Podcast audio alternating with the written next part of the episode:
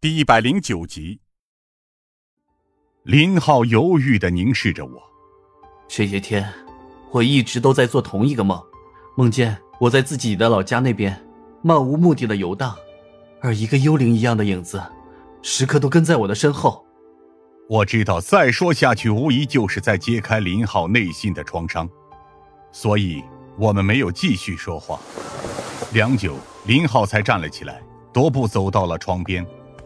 我决心退出警局了，林浩平淡的说着，仿佛就是在诉说一件微不足道的小事。退出警队，我有些愕然。为什么？如果是担心再发生这种极端的情况的话，大可不必。我们必然会做好防护措施。不是这个，林浩哀伤的回头苦笑。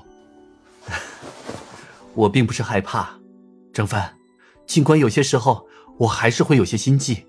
但我能够克服，只是一想到那些曾经的同事、曾经的朋友，他放低了声音：“王宇、老六，他们又是为何而死？我到现在都想不明白。”我默然无语。在这短短的十天里，我见到了太多死亡和鲜血，导致我现在甚至都有些麻木了。有些时候，我也会忘记自己失去了很多重要的人这一事实。林浩见我没有回答，才继续将目光锁定在了那些孩子身上。我决心在老家找个小学待下来。林浩虚弱的迎着阳光微笑。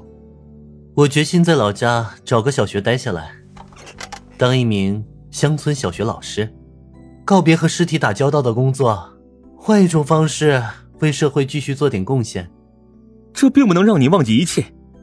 我下意识的脱口而出。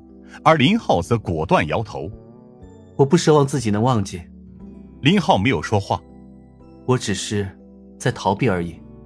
张帆，求你，让我一个人待一会儿吧。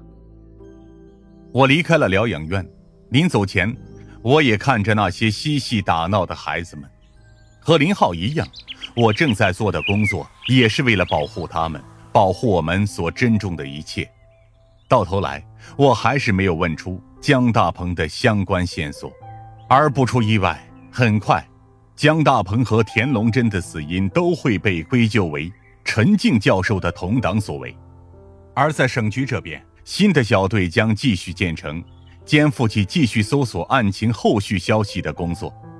至于我们，则已经完成了自己的任务。回家那天，几乎整个省局的警员同志们都为我们敬礼送行。我们也得到了堪比英雄般的对待，他们铭记我们的功劳，也记住了我们所做的一切，至少这就是对我们最好的鼓励和认同了。可为什么当火车发动时，我的同事们却没有任何笑容？就连疯子也眉头紧锁，因为他们知道这一切绝对不会就此轻易结束。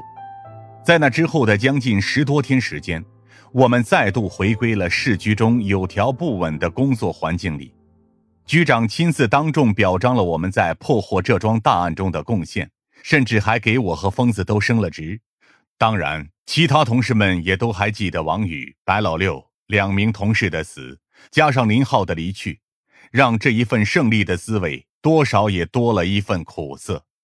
但这已经和我没有什么关系了。疯子让我尽快将心态调整过来。以便能尽快投入到新的工作当中，我也在强迫自己。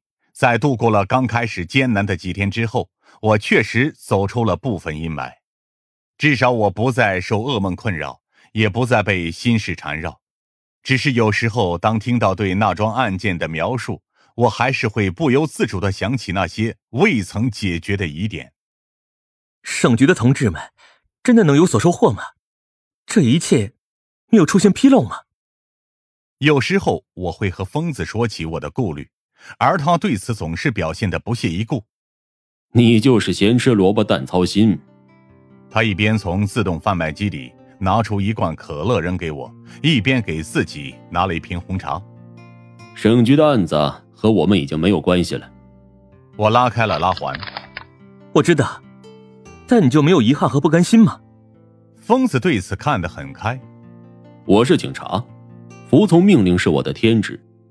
上面既然认为我们的任务已经完成了，那我们就该退场了。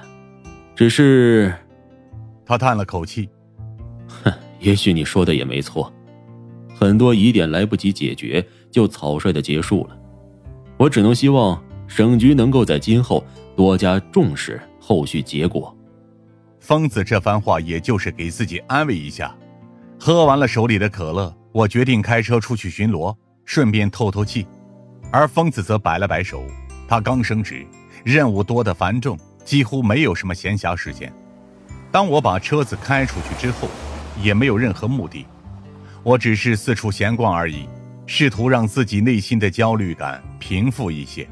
Z 城内大大小小的建筑，我都已经熟悉的不能再熟，每条街道、每个巷子，包括哪里有好吃的、哪里有好看的，我都太过熟悉。